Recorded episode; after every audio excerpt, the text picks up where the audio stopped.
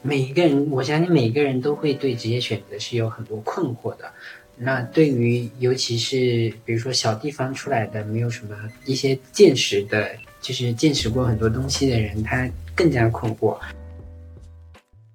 欢迎收听《身边人》，《身边人》是一档由四个生活在上海的年轻人创办的一档访谈节目。我们四位主播会定期和大家聊聊身边人的故事，包括但不限于个人成长、求学故事、职业揭秘、多元的生活方式选择。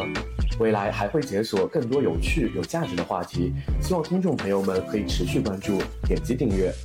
Hello，大家好，我是男主播 Teddy，一个爱打狼人杀、爱谈逻辑的前互联网人，喜欢以生活观察家的视角去探寻世界的底层逻辑。我是主播噗噗猫，经历过两次转行，有过一些坎坷成长和职场经验。那未来想和大家共同分享的三十加大姐姐。我是主播兼制作人的晴朗，踏植于电商、房地产、知识付费和人工智能领域的一枚资深酷漂。我是关灯兄，团队里唯一的一名九五后。从商超卖鱼到管理经销商，细数职业生涯的变化会给人带来怎样的改变？未来我将以小主播的身份，不定期出现在身边人的访谈节目里。这期节目我们邀请到的嘉宾是噗噗猫的好朋友 Rex。我之前呢一直有听噗噗猫提起过他啊，他在互联网的一个 BAT 大厂做商业产品经理。很巧的是，那家公司也是我之前有待过的，而且做的岗位也是同一个角色。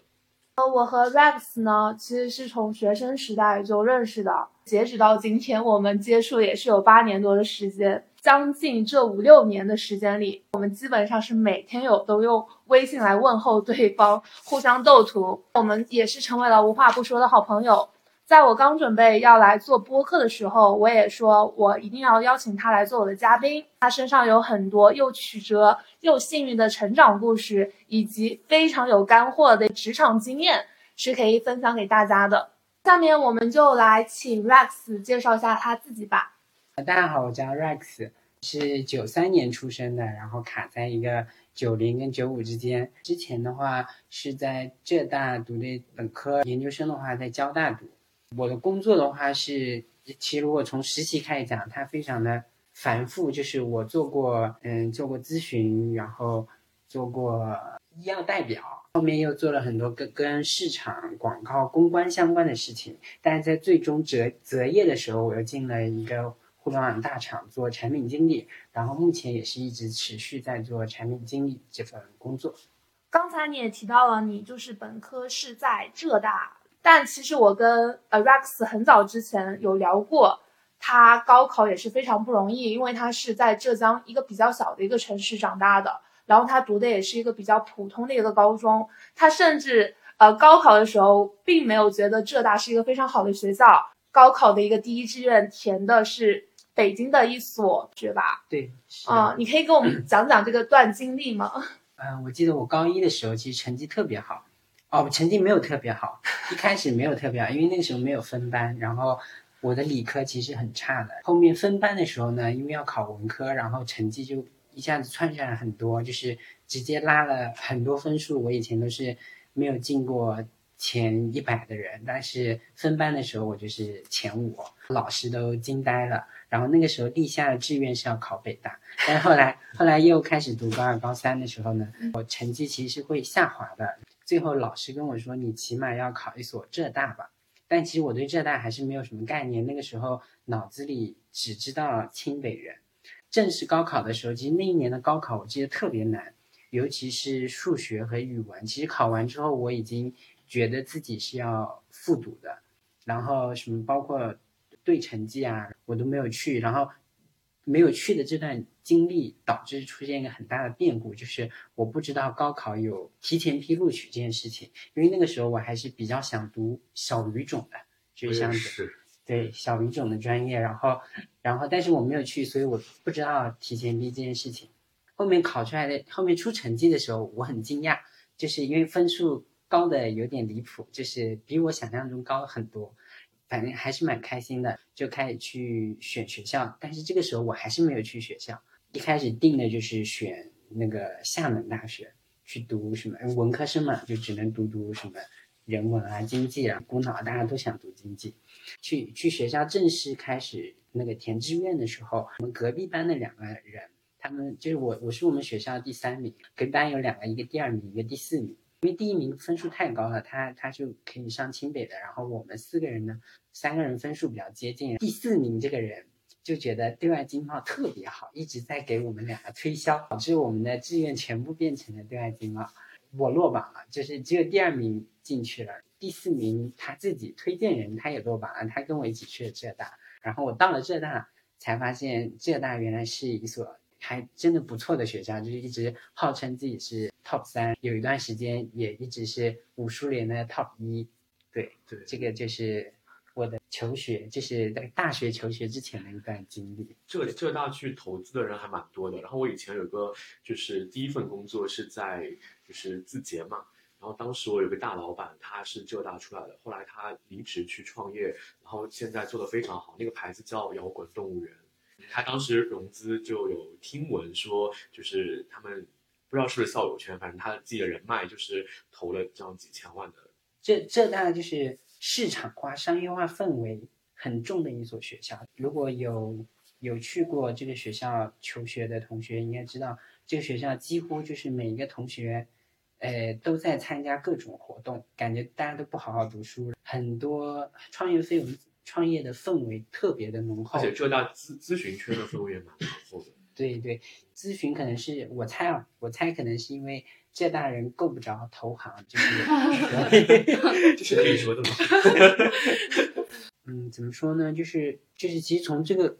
案子你可以看出一个问题，就是其实很多小地方的人对学校啊、对专业都不是很清楚，就是大家也才十七八岁。如果父母没有什么好的资源，其实你也不太能知道什么是比较适合自己，或者是什么东西是好的。就是我们当时为什么填对外经贸，其实就是被四个字给骗了。就是对于文科生来说，就是非常具有吸引力。但是其实如果身边有这样有好的朋友或者是那个长辈，能够给你给我们大家普及一下相关的知识，可能对于嗯择校啊，甚至是比如说。你去考研究生啊，都会有比较好的帮助。我是觉得，就刚刚提到小语种啊，就让我想到我自己当时的高考的那个填志愿的那个时候，因为上海在那个时候是先填志愿再考试的。然后我当时也是非常想，就我是文科生嘛，我也想要去报考一些小语种的学校。然后当时学校就是会发一个。这么厚的像砖头一样的这种就是录取志愿的一个一本书，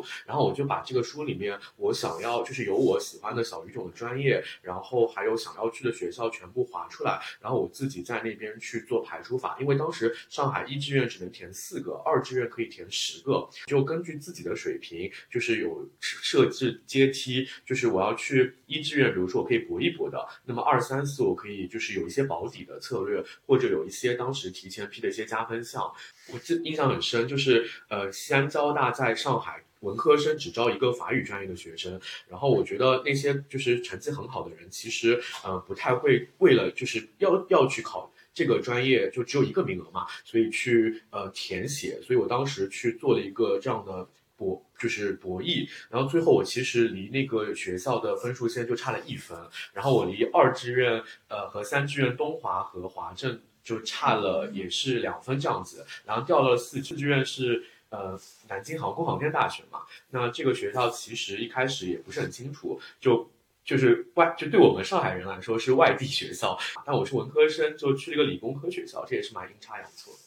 那这里我是想说，其实就是在填志愿这件事情上面，是对于人生的成长阶段来说是还蛮重要的一件事情，它很大程度上决定了你未来的一种。就是思维的方式，还有你所能够涉及到的一些人脉，就是圈子的资源，那这都会对你的整个人生都会有很大的影响。其实我们现在大家基本上年轻人出来之后，很多人从事的行业跟他自己的专业其实很多时候都是完全不相干的。可不可以聊一下，就是为什么你刚才也说了，大学的时候有做过医药代表，然后也从事过广告啊、公关啊、marketing 这些工作。呃，为什么后来选择了去互联网这个行行业呀？这里其实也是职业选择的问题。每一个人，我相信每一个人都会对职业选择是有很多困惑的。那对于尤其是比如说小地方出来的，没有什么一些见识的，就是见识过很多东西的人，他更加困惑。然后当时我自己的想法就是，一开始是一开始的阶段，我是觉得一定要有钱，一定要赚钱，因为我的钱还是比较少的。从有钱这个角度出发，那个时候我就去做了一个医药代表实习，因为医药代表的待遇非常的丰厚，在在可能二零。一零二零一一年那个年代，就我才大一、大二我就去做了，然后我就进了一个就是就是辉瑞这个公司做营养代表。然后当时我进去的时候，我就发现身边的同事都非常的有钱，老板也非常有钱。然后他们平时给的福利啊，然后会给就实习生也可以享受很多福利，比如说各种月饼卡，然后什么必胜客的卡，我都没怎么吃过必胜客。然后当时我就觉得很好，但是我去具体实习的时候，我会发现这个。岗位的问题就是说，他可能，他可能就是一个拼关系，然后偏应酬的一个岗位。因为你去实习的过程中，其实你的工作就是每天，呃，就医生什么时间工作，你就什么时候工作。然后你的职责就是每天医生，比如说他八点开诊，那你八点前就就已经到那个呃医院了。然后你的工作就是坐在医院那边玩手机。然后如果看到那个医生。有空档，然后你就插进去。你跟他也不是交流什么东西，你跟他交流就是你有，就是医生有什么要帮忙的，或者是需要买饭吗这些事情。然后甚至当时带我的那个带我的那个小哥哥，他还帮那个那个医生家里搞装修，就是那个医生家里搞装修的事情都是他去监工的。然后通过这样子，就是可以理解为就是有点类似帮医生当保姆的这种角色，然后来获取就是。医药的销售额，然后我就特别，嗯，我觉得我自己不太适合，因为我放不开去做，就是跟陌生人做一些做做这些沟通，然后还要还要就是谈，就是嗯，就是嬉皮笑脸问人家有什么需要帮助的，然后中途他还放，就我那个那个带我的人，他还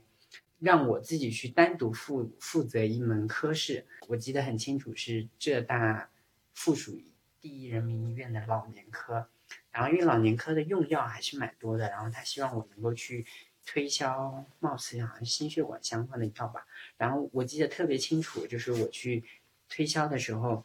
那个医生问我是什么学校毕业的，我说是浙大，然后他说，他说你浙大的为什么要做这件事情，就是太浪费你的学历了。然后我听了之后非常的受震撼，就是。就是我也不是说医药代表不好，就是就可能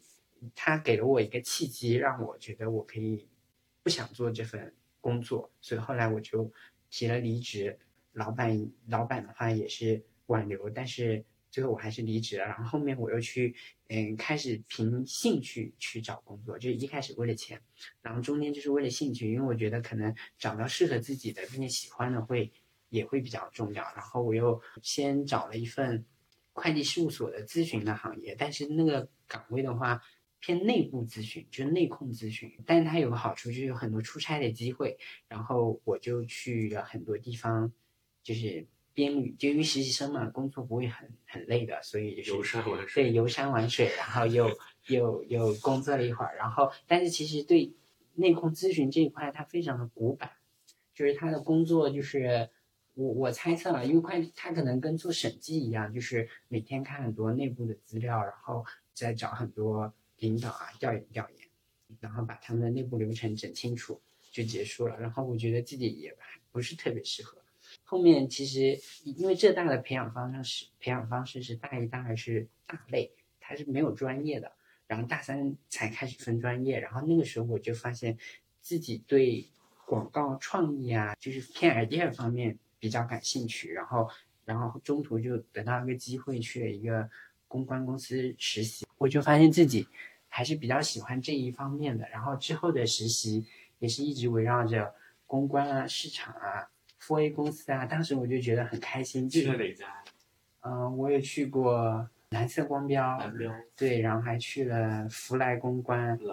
对，然后还去了滴滴的市场部，但是去去滴滴市场部其实是迈入互联网的一个契机。对，因为之前其实我我一直都很喜欢，这比如说当时福来是在我记得在徐家汇，在恒隆广场，当时觉得好高级啊，楼下就是妮维雅，然然后每天就是跟实习小伙伴就是吃吃喝喝就很开心。但是我当时没有意识到一个问题，就是这份岗位虽然我是喜欢的，但是他的工资实在是低的离谱。那个时候就是呃，广告公关公司的实习工资是非常低的。我记得我那年奥美的实习工资是五十块钱一天，那我然后现在现在涨到了一百块钱。对就我我们那个时候都会，就是每个月二十五、二十号还是二十五号就要去那个结领工资的时候，然后一边抱怨一边就还要去拿那笔钱，因为就是年轻的时候大家还是比较就是贫穷的嘛，所以那个时候领工资那个时候是不爽，但是又是一个 must 要做的事情，因为不可能是我不去领。但我我记得我当时有一个小伙伴，他就最后一个月工资都没有领，然后因为就在工作上跟老板就是就是发生了一些摩擦，然后他就甩屁股走人，然后就直接不要钱了，可能家里也不缺钱嘛。对，确实好像在在公关公司跟福利公司做这份工作的，就是上海本地人小姑娘比较多，家里都挺有钱的。然后他们好像不太 care 工资这件事情，因为他们本身就是生活上是无忧的。然后我其实一开始也不太知道工资的事情，是是有实习生留任了，然后他说了一下说福来的工资是一个月六千，我当时就想六千还要交税，税前想干嘛？对，所以其实很多行业是看上去很光鲜亮丽的，但是自己接触了之后，你才会发现，你要考虑一下自己的一个温饱情况，就是是不是你真的能够为了外面的光鲜亮丽，你能够受苦。比如说，呃，就是广广告行业、公关行业是非常需要吃苦、需要细心、需要就是慢慢打下基础的。那如果你一开始的这个地基没有搭好的话，你只是因为光鲜亮丽，然后被吸引进来的话，很有可能你会发现自己并没有那么适合。对，这个我也很有感触，因为我以前也在快销嘛，然后互联网还有一些外企都有实习过。当然，我当时去实习的话，是因为第一觉得他们的实习工资挺高的，嗯而且会觉得是外企，又是快销，又是很有名的一些牌子，我就觉得嗯，跟那些很高大上的人在一起工作，自己也会比较有虚荣心嘛。周围的人啊，长得又很漂亮，然后说话又很好听，就大家个个都情商很高，用的东西也都很贵。但后来发现那个圈子真的就不是人人都合适，因为他们可能本身自己就是上海本地人，然后家里头也挺有钱的。他们做这份事业的话，本身就是出于他们很热爱，他们喜欢这个行业。但我们可能不太一样，包括就是我们的一些消费观啊、价值观都不是很相似。就人家可能说经常就会去宝格丽吃下午茶，但我可能就会跟我的朋友在路边吃这种大排档，就是不一样的。对对，是的，我特别喜欢吃麦当劳然后就发现工资这件事情之后，就是就得出一个结论，可能兴趣也不能当饭吃，然后又重新步入了，还是觉得钱比较重要。然后就中途有个契机，就是一个同学他在阿里实习，然后他跟我说，现在互联网特别火热，那个时候应该是一六一五一六年左右，然后他就给我推荐说去滴滴实习，然后我就去实习了。但其实我也没觉得有多火热，因为那个时候可能还是比较穷，我都没有感受到快滴和滴滴打仗的疯狂补贴的那个那个氛围。就是我那个时候还是公共交通出行的，但是那个时候其实市场上就是各类互联网以及各种垂类的公司已经已经非常的火热了。在第一实习，然后后面就是找开始找找实习跟找工作的时候，就往有意的往互联网这个方向去找。但其实我也不知道自己在互联网能做什么。还好我们文科生有个限制，就是你能选的岗位也不多，就就只有产品、产品运营，呃，然后以及跟市场相关的一些岗位，甚至还有销售。后面就是误打误撞，然后就进了一个比较大的公司。对，但是其实我也不知道自己适不适合这份工作，然后也是工作了之后觉得，嗯，好像还可以吧。那你为什么会选择产品经理这个岗位？其实我没有选择产品经理，我能选的只有产品经理跟产品运营。嗯对，然后就看哪个哪个老板看上我了，把我的简历捞起来，然后就去面一下。这两个岗位其实是比较相通的，可能产品运营在面试的时候，可能就是需要展现一些嗯，就是 idea 相关的东西吧。但是如果是产品经理的话，他可能更看重的是你的分析的逻辑。我理解就是产品就是其实其实需求和目标是一致的，然后产品是呃就是基于这个需求去打或者或者说呃去把一个就是功能做出来，而运营是承接了这个功能，就是按照当初的这个规划和设想，然后去呃落地，然后去呃满足需求、实现目标的这样一个一个过程。嗯，这这可能是比较，我觉得这这个想法是比较理想化的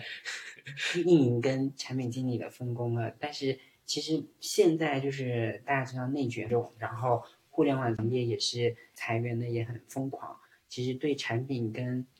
运营，其实其实现在我觉得产品运营都不分了，就是大家都变成了一种。业务型的产品，就是你要对这个业务负责，然后对做哦，就是就是即使这个事情不是你分内的，但你也要必须知道，就是你要同时兼任嗯那个销售、呃运营、产品，甚至是 BI 的工作，就是要成为一个全能型的人，这样子你才有机会有更大的发展。这和就是我们说的，呃，作为大厂的一个小螺丝钉，然后只是做其中的很小的一个部分的角色冲突吗？嗯，我觉得不是特别冲突，因为即即使如果你在大厂，就是你是一个全能型的选手，你其实也还是一个螺丝钉。但是我觉得成为全能型选手的好处是在于说，你的边界感会更少，然后你会更加主动的强迫或者 push 自己。去了解到更多的事情，这样子你才能有一个大局观，然后你才知道这个事情就就这个业务是怎么运转的，而不是说你把这个功能推上去就你就不管了，因为推上去可能没有数据，那没有数据，其实你要去反思的是不是一开始就有问题，或者是运营推的有问题。那如果你能够把这件事情掌握在自己手上，那你从一开始介入的时候，你就知道。他，你你做这件事情会不会有没有风险？然后甚至你可以去主导，就是去影响运营的方案，然后让你的成果能够符合你自己的预期。对我觉得是不冲突的。就是如果如果当当你就比如说你离开大厂的时候，你已经脱离这个光环了，你去创业，或者是你可能都离开互联网做其他的行业，你的这套思维它还是在的，然后对你的个人还是有。有很大帮助的，就是说，其实即使是一个大厂的小螺丝钉，但还是要尽可能的去做到，就是全能型的一个螺丝钉，这样你才能够就是在处理问题的时候，掌握一套完整的自己的做事的思维方式和工作流程，而这些可能是大厂能够呃，就是从业务角度上可以给你得到充分锻炼的这样一个一个点。你其实一直都是在大厂工作嘛？然后你中途也跳过一次槽，你跳槽的时候是拿了很多 offer 的，为什么后来选择现在在这家大厂就是做这个电商的一个产品经理呢？那个时候我跳槽的时候，其实我可能觉得我自己的性格，就其实我我有点感觉就是我是，嗯，强迫自己成为一个产品经理，因为产品经理其实需要你去跟很多角色沟通。但其实我我生活中不是这种人，就是我不太我自己觉得我的性格是不太适合的。但是我在工作中能够把自己强迫成这种人。嗯，当时跳槽的时候的话，其实我对产我自己觉得对产品的岗位的理解也不是特别的深刻。因为当时我第一份工作做的是，虽然它也是广告，但是它会比较偏 B 端，就是很对内的那种工作。嗯，其实没有完全触及到广告的核心。所以我当时嗯手上的那些 offer 的话，自己选择的原因主要是觉得现在现在这份工作它的广告的思路是比较前沿的，就是是那个那个年代最前沿的一种广告思路，也是诶可以理解为是策略上最高级的一种广告形式。然后我就选择了这份工作。对，除了就是做产品经理，你有没有去做过其他的一些什么？斜杠青年啊，或者是做其他的一些副业，因为你刚才提到了，就是你在做 PM 这个角色的时候，给自己培养的是全能的这样的一个工作技能。工作生活是生活，就是我其实没有特别热爱产品经理这份岗位，就是我是觉得它能够满足我的生活需要，然后同时我也我不是特别排斥这份工作，就是我觉得它对我还是有提升的。然后，但是我也要去找自己喜欢做的事情。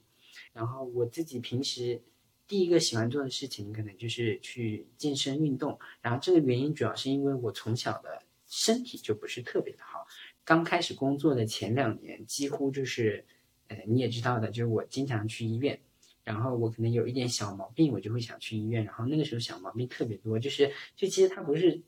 它它可能你你休息个三四天也就好了。但是当时我就很怕死，然后觉得毛病太多，然后后面我就开始去呃自己去运动，觉得成果还可以。然后第二个喜欢做的事情就是嗯会捣鼓一些护肤的事情，然后可能在男孩子里面会比较少见。然后这个原因也主要是因为我觉得。爱美之心，人皆有之。在我没有钱的时候，不太在意这件事情。但是我会发现，就是无论是在学校里，或者是在实习工作里面，好像长得好看的人就是会有优势。当我就是有一定经济的时候，我就会去捣鼓这些事情，然后把自己从一个很黑的、比较黑的人，变成一个现在比较白的人。对，然后也是耗费了很多心血。在这方面还是有一定体会的。我甚至觉得自己以后要是失业了，还可以凭这个去做一份谋生。当时很搞笑的，就是我有个同事，就我我日常是一个很八卦的人，然后我特别喜欢看一些八卦，还有看一些民生新闻。因为我在浙江嘛，那个时候陪家里人看的特别多的幺八幺八黄金眼，然后我那个同事还说，他说你你可以边播报民生新闻边。提供护肤知识肯定会 特别好笑，然后也会特别特别棒，然后就就是很搞笑。哎，抖音上有很多这样的博主哎，像什么毛小星啊，然后还有大娘啊，他们都赚很多哎。我觉得以后你确实，如果哪一天被大厂裁了，你就去做一个抖音网红吧。对，其实我跟 Rex 刚认识的时候，他是一个真的是长得又黑又瘦的一个小男孩，经常会跟周围的同学就是。搞笑的，就是说他像东南亚难民。对，因为我们曾经在大学的时候真正开始认识和熟悉，是因为我们在台湾曾经一起交换过。然后他是在台湾清华大学，呃，我是在台湾中央大学。我们从上海过去的同学不是很多嘛，嗯，他是很腼腆的一个性格，然后我就是一个非常 social 的人。然后我就看到他，就是发现，在他在台湾啊，真的是很黑很黑，就跟那个在台湾打工的那些东南亚人完全是一模一样的。但是他从台湾回到上海之后，就会发现他一直有去健身，有去护肤，甚至是他他的护肤品都比我多很多。是在台湾就是被教育还是？我感觉应该是他自己学的吧。对自己学的。自己学的，就是就因为去了一次台湾，然后整个认知都就是刷新了对，因为会发现那边的男孩子、女孩子都长得比较好看，然后会捯饬自己，然后就是对自己是很友好的一种心态。然后我记得印象特别清楚，就是我当时去台北玩的时候，我跟同学租了一个民宿，然后那个民宿呢是一个嗯台湾交大的。学长开的，然后台湾交大就在台湾清华的隔壁。那个学长过来给我们钥匙的时候，就是我当时惊呆了，怎么会？就是他其实外外貌看起来是很 man 的一个人，然后仔细看他是有化妆的，而且他甚至还画了眼线，然后就是而且跟他整个长相也不是特别违和，然后就觉得真好看，然后我自己也想要 成为一个精致男孩，对变变得好看一点，对自己好一点。然后后面就开始就是捯饬自己，对捯饬。然后从一开始可能随大流，后面就是搞一些成分党，然后再试很多方法。这这里面有走过弯路吗？然后还有就是，呃，有没有一些就是从零到一的这样一个经验的走走一路走过来的这样一个总结？弯路就是没有走走过什么弯路，可能因为我的就是我的皮肤本身就是比较偏。就整体偏干净，然后可能 T 区混油吧。就是最成功的经一个经验，就是把自己变白。因为我当时我在台湾的时候，其实我有去环岛骑自行车，然后那你知道，就是从那个时候其实随便买了一瓶防晒，其实一点都不顶用。然后所以当我回到台北的时候，然后刚好是对跟刚当时刚好是金马奖，然后我就跟噗噗猫去参加金马奖的红毯，跟噗噗猫去参加金马，对的红毯对红毯，对对对。然后当时就是拍拍出来的照片特别的黑，就是就是跟黑人一样，而且因为当时我有露牙笑，然后那牙齿好白，然后就真的很像黑人。后面就是其实我觉得一白遮百丑，要把自己变白的话，就是还是要走成分。那最著名的那个美白思路就是早 C 晚 A 嘛，嗯，然后坚持一个月肯定会有效果的。对，这个是比较成功的一个经验，可以，如果大家有兴趣可以去试一下。对，因为其实我们还有其他的好朋友是医生嘛。之前有一个朋友的朋友，他是皮肤科医生，就有说让他帮我们看一下我们的皮肤问题。结果看到 Rex 这边说没有什么问题。对，现在维持的还可以。对，还真的没有走弯路。对，所以我说真的，就是如果说以后你有很多时间的话，你也可以去网上去做一些自媒体平台，去跟大家讲一下科学护肤的这些思路。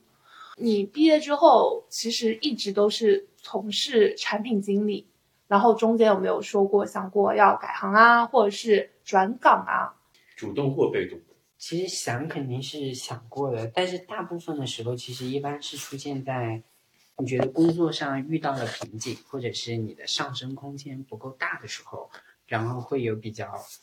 这方面的想法。然后我记得很清楚，就是嗯，可能是前年的时候，我就一直想考公务员，我甚至都准备报班了，也报名了。然后买了好多资料，然后准备考公务员，因为当时觉得就是这份工作，嗯，就是虽然自己不排斥，但也没有特别的喜欢，然后感觉也上升不上去，业务上也没有什么空间，然后所以就想说做份稳定的工作，去考个公务员啥的。但是后来又发生了一些契机，就是互联网就是这么这么就是瞬息风云，就是大家都要拥抱它的变化，然后就是又得到一个契机，突然又变成了一个非常明星业务的产品，然后当时觉得嗯，好像空间又来了，然后又开始坚持下去。最近又遇到了一种情况，就是就是虽然我现在在一个还不错的组里，但是呃，我负责那块业务因为变动。然后呃被调走了，就是我的很大的老板都直接不负责这块业务了，就是还给别人了。然后其实内心还是很受伤的。现在的话，其实也陷入了一个比较迷茫的时间，因为因为手上没有特别好的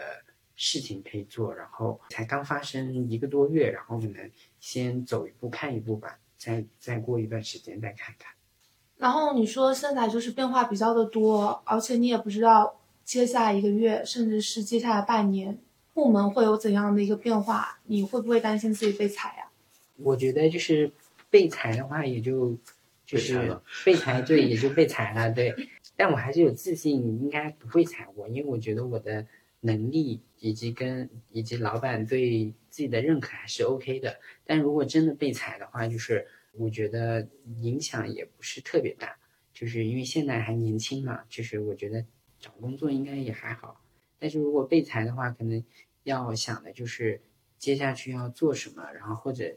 可能极端一点，甚至都找不到工作的时候要做什么。但是这一块其实我自己也没有去思考的很深入，因为可能没有想过这件事情，因为我觉得可能发生在自己身上的概率太低了。对，那你现在有没有后悔当时听了那个浙大附一医院那个医生的一句忠告？如果你现在去做医药代表，你可能在上海已经有好几套房了。但是可能，诶我刚才也说过，就是可能性格上不太适合做医药代表。就是我可能进去，即使我做医药代表，我可能也不是一个特别成功的医药代表。但你可以去做医药代表的领导，去管理他们。因为呃，我就是曾经也是跟 Rex 一样的，也是在互联网大厂工作过，因为种种原因，就是混得不是很好，然后就转型去了医药行业。但现在来看的话，医药行业发展前景还是不错的很。好的赛道。对，非常好的一个赛道。我的很多领导，他们曾经都是从医药代表出身的，对，现在走呃做到了就可能总监啊，或者是到了 CEO 这样的一个角色。所以我觉得，如果说你当时没有选择医药代表，可能是也是我们这个医药圈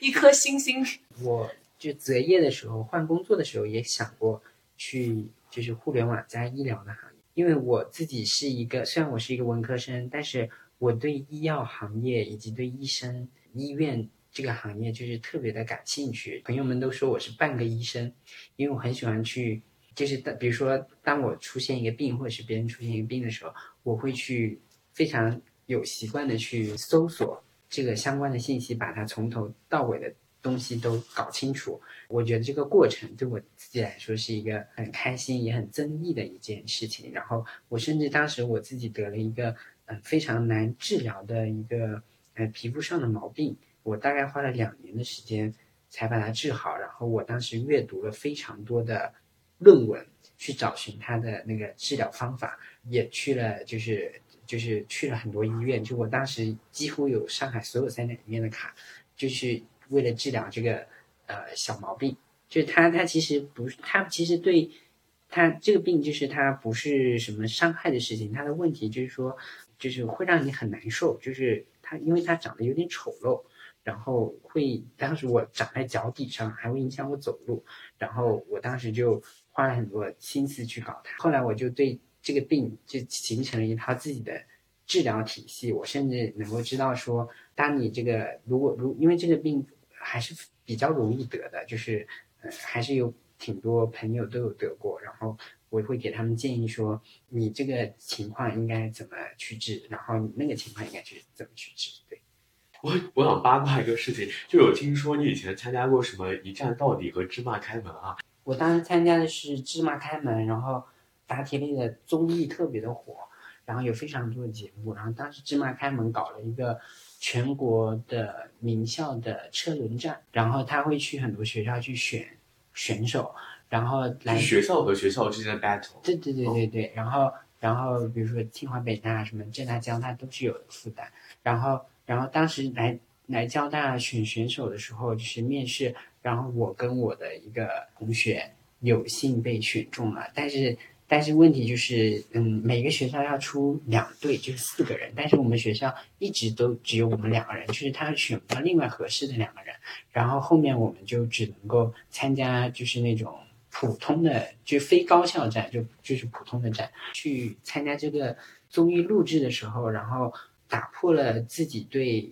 综艺的一些看法，因为当时就觉得，呃，节目都非常的，就电视上呈现的节目都非常的真实，然后也非常好玩，然后，然后，哎，能够拿到特别多丰厚的奖品，什么笔记本电脑啊，然后什么汽，甚至是汽车的呃使用权之类的。但是其实你去到真实的时候，你会发现这四十分钟的节目其实是在三到五天内完全录制的。然后中间要录很多次，同时它是有剧本的，它就是它它会随着节，它会有一个剧本大纲，然后随着节目的发展，然后剧本可能会有相应的调整，以及那些奖品其实也不是真的，最后是以节前的方式，就是呃给你一笔钱，就奖品是不给你的。对对对，其实是给你一笔钱。其实就现在想的话，综艺节目其实本质上就是看投产比跟收视率嘛，就是它投入多少成本，它能够产出多少，获得多少收益，然后它的收视率能够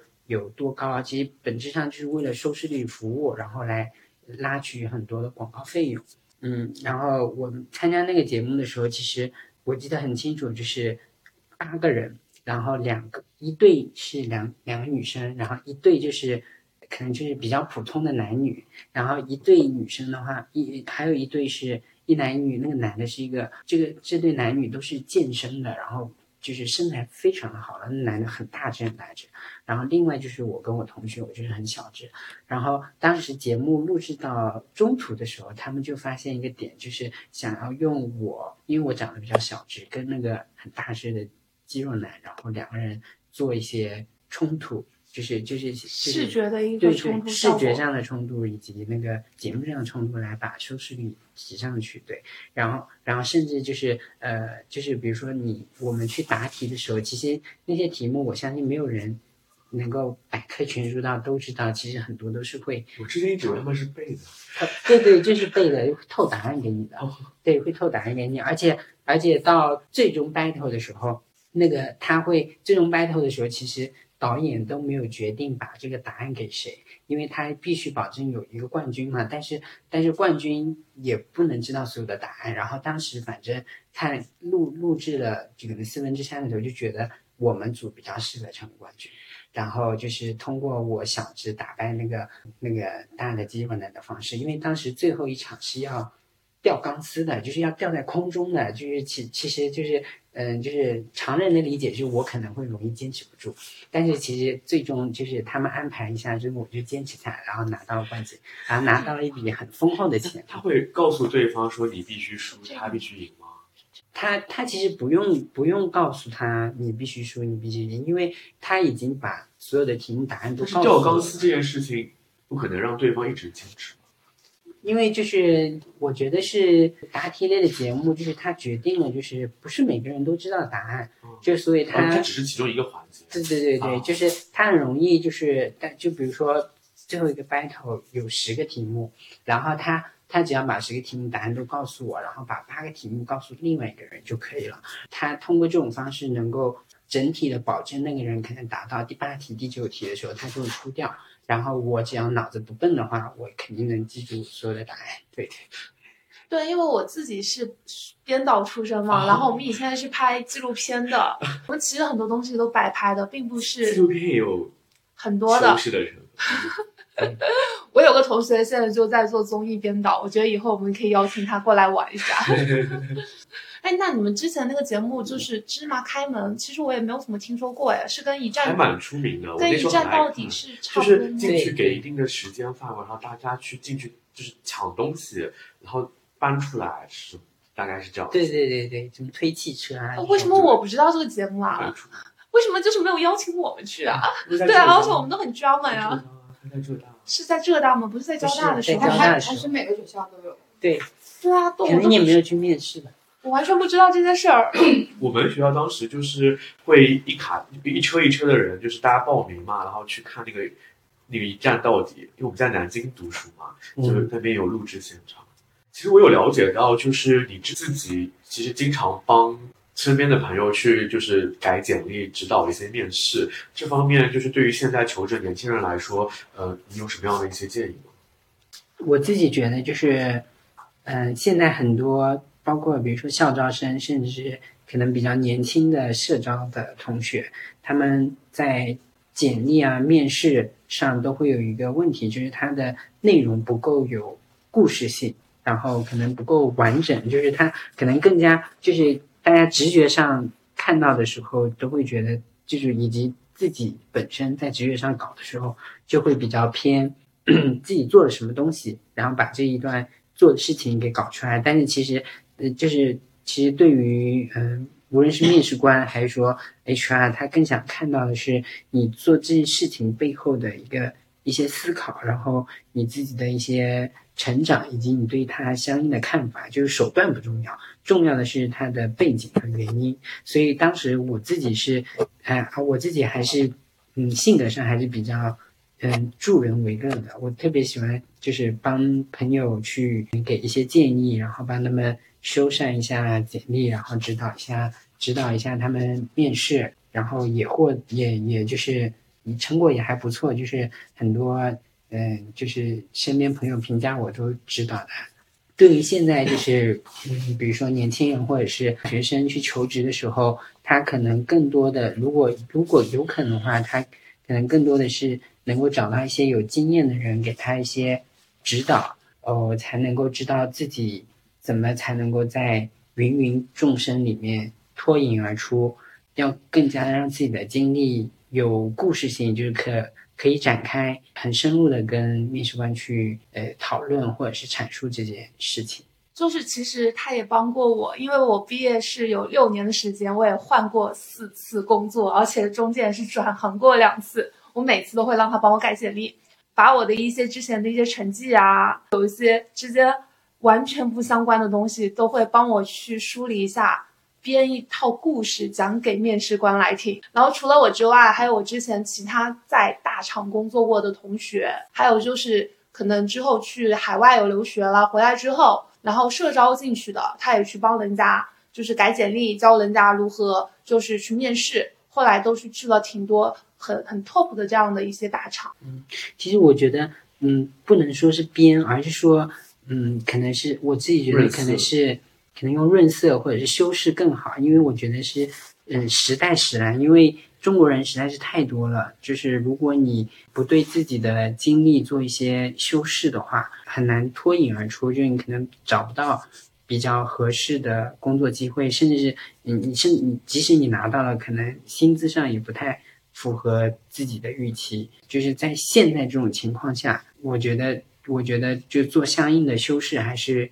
还是可以接受的。刚才说，比如说不相关的事情把它整合在一起，其实其实也不是说我们故意要去这么做，而是说如果每一个人你自己，呃，就是因为我是以旁观者的身份去。嗯，帮助别人执那个整理嘛。但如果如果你自己能够深入的去静下来去想这件事情，其实每件你自己的生活的每件事情，甚至工作的每件事情，它其实都是有千丝万缕的关系的。然后你把它们整在一起，其实对你自己也是一个沉淀。所以的话，它其实谈不上说是编，而是说它本身之间呃有关系的。然后它能够成为你的一个就是比较亮眼的一个思考。所以，所以这里就是其谈到的问题，就是说大家容易，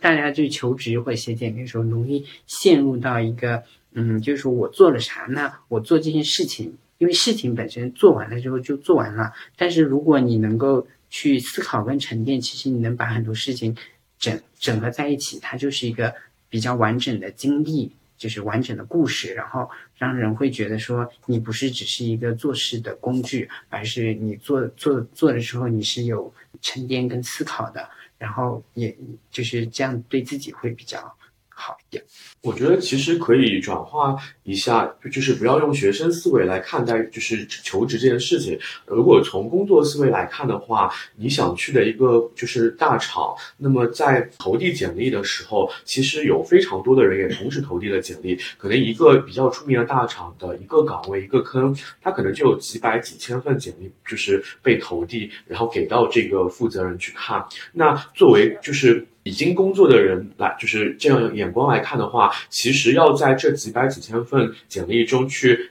就是找到呃我吸引我的点来说，那么其实就是需要去有一些适当的润色和故事的包装，去让别人一眼就能抓到你的闪光点。那我觉得这是嗯，就是从工作思维来看，就是你跳出自己的沉沉浸在自己的世界里这个这个角角度来看的话，是非常合理的，而不是说我。去说假话，或者说呃去夸大一件事情，而是说我基于这件事情的事实本身，我是需要去做一定的修饰和润色的。呃，刚刚还想到一点是说，其实求职这个过程就像一个呃运用运营思路来说，就是一个漏斗，从你的简历投递到你被 HR 面试，然后呃你的。直属 leader 或者身边可能的以后成成为同事的那些人，甚至大老板去面试，其实这里面无非就是呃基于你的一个完整的故事线，然后你把它就是去呃挖去还原，然后去挖掘背后的一个思考和逻辑，然后把这套方法论去展现出来，让对方去感受到你在做一件不管是大事也好还是小事也好，它背后的你的理解，你的。思思考你的做法，这些其实是求职呃这个过程中，就是面试过程中，对方更愿意看到的这样一个点。所以就是在做简历包装的时候，你就可以带入这样的一些逻辑，比如说呃写简历开就可以用一些呃行为面试的方法论，比如说 STAR 法则啊，或者说一些什么呃讲故事的一些呃。方式啊，这些都是可以去运用的，这是比较实际的，就比较经常会在指导小伙伴去改简历的时候会用到的一些技巧。对，我觉得你们两个都属于那种比较会包装自己，然后可能说这个成绩本来就是还 OK，但是你们可以包装成九十分甚至是一百分这样状态，但我就不行，所以我可能就是需要像有像 Rex 或者是像泰迪这样的朋友来帮助我。包括我刚刚也突然想到一个问题。我们有的时候要做年终总结，跟老板汇报的时候，其实我们也要用到这样的一些技巧。是的，是的。怎么说呢？就这这里其实，我自己会觉得，做总结、做周报的时候，会陷入一种为难的境地：你到底是为老板工作，还是说为业务工作？我觉得在大部分公司，嗯，总结跟周报其实都是为老板工作，就是你要写老板想要看到的。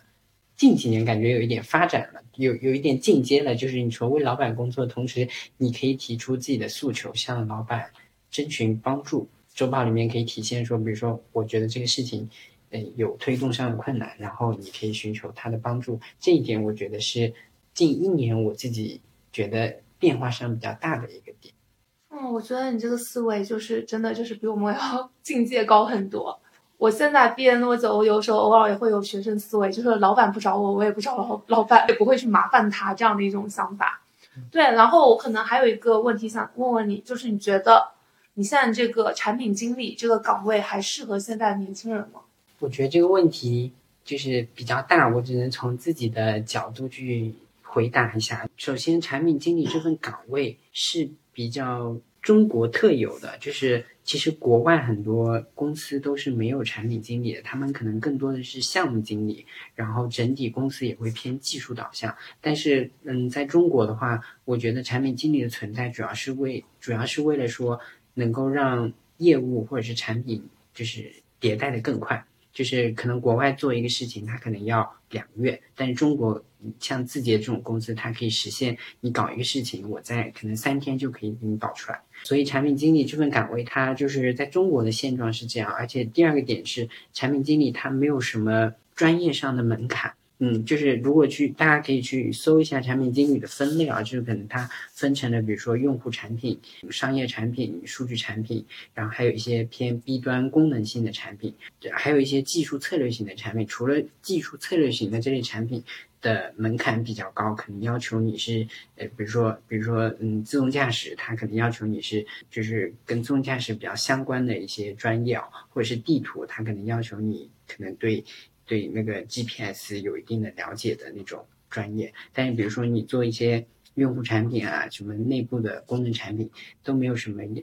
就是专业上的限制，所以几乎所有的人都可以做，就是人人都是产品经理。但是问题是，产品经理他可能在，比如说偏中中厂大厂，学历的门槛会高一点儿，他可能学历是一个敲门砖，在现阶段，然后。如果年轻人想要做产品经理这份岗位的话，我觉得建议是先有找一些实习，然后先探究一下自己适不适合。嗯，然后我自己觉得可以把把就是比比我小的一些人或者是大学生分成三类。就第一类可能是嗯你很有钱，然后你没有什么压力，那其实你做啥都可以。我觉得就是你最好是找到自己喜欢做的事情。比较重要。然后，如果你刚好喜欢产品经理，那你就可以来做这份工作。然后，第二个就是第第二、第三类，其实就是呃那个嗯，可能你就是一个嗯普通小康的家庭。然后，第三类就是你很穷。然后，我觉得这两类人就是从从经济实力上，其实还是比较适合做产品的岗位。同就同时，你想要在北上广深发展的话，因为这份岗位它可能嗯薪资上。会比较优渥一点，就是可能比不上投行或者金融这种公司，但是除了这两类公司以外，它几乎就是薪资最高的一个行业了。然后，如果你自己没有对自己喜欢的做的事情或者是工作没有很好的想法的话，我觉得是可以来尝试一下做这份岗位。就是然后你在做的工作过程中，然后你自己在剩余的时间再去想说。我未来自己想要做什么东西，就是就是嗯，如就是兴趣跟钱不可兼得的时候，我建议是先把钱搞定，搞定了钱之后，你才有就是才有空间去想一下自己可能想要做哪些感兴趣的事情。今天和 Rex 聊了这么久，从他的职业选择和对产品经理这个岗位有了一些新的理解和认识。总结下来有这样几点哦，第一是啊，实习要趁早，这样子其实可以降低这样就是试错的一个成本。那早点对于确定就是呃自己想要去从事的这个职业是什么样子的。那这一点是在读书的时候就应该去建立的一个意识。另外，在求职的过程中，需要去呃尽可能的往好的赛道方向去走，比如说医药行业啊，呃，比如说一些现在新兴的，比如新能源啊等等的一些行业。在求职的时候，就是如果兴趣和钱不可兼得的时候，优先选钱，因为去积累原始财富这件事情，其实是年轻人应该要趁早去做的。作为产品经理这个岗位是比较容易可以，就是对于普通人来说是可以，就是获取比较高收入的这样一个呃岗位，可以作为考虑的方向。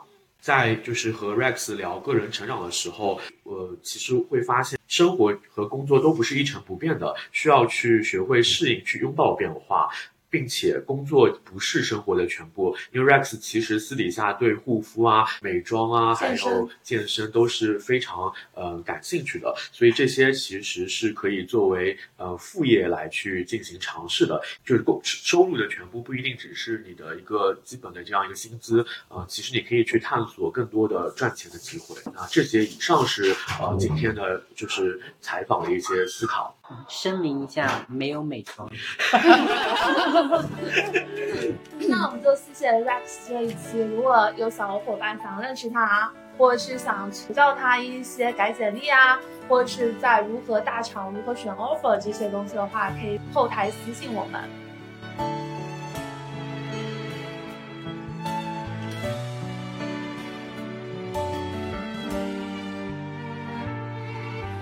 有些时候，你怀念从前日子。可天真离开时，你却没说一个字。你只是挥一挥手，想扔掉废尘，说是人生必经的事。酒喝到七分，却又感觉怅然若失。镜子里面想看到人生终点，或许再过上几年，你也有张虚伪的脸。难道我们是为了这样才来到这世上？这问题来不及想，每一天一年总是匆匆忙忙。你我来自湖北、四川、广西、宁夏、河南、山东、贵州、云南的小镇乡村，曾经发誓要做了不起的人。在北京、上海、广州、深圳，某天夜晚忽然醒来，站在寂寞的阳台，只想从这无边的寂寞中逃出来。许多年前，你有一双清澈的双眼，奔跑起来像是一道春天的闪电，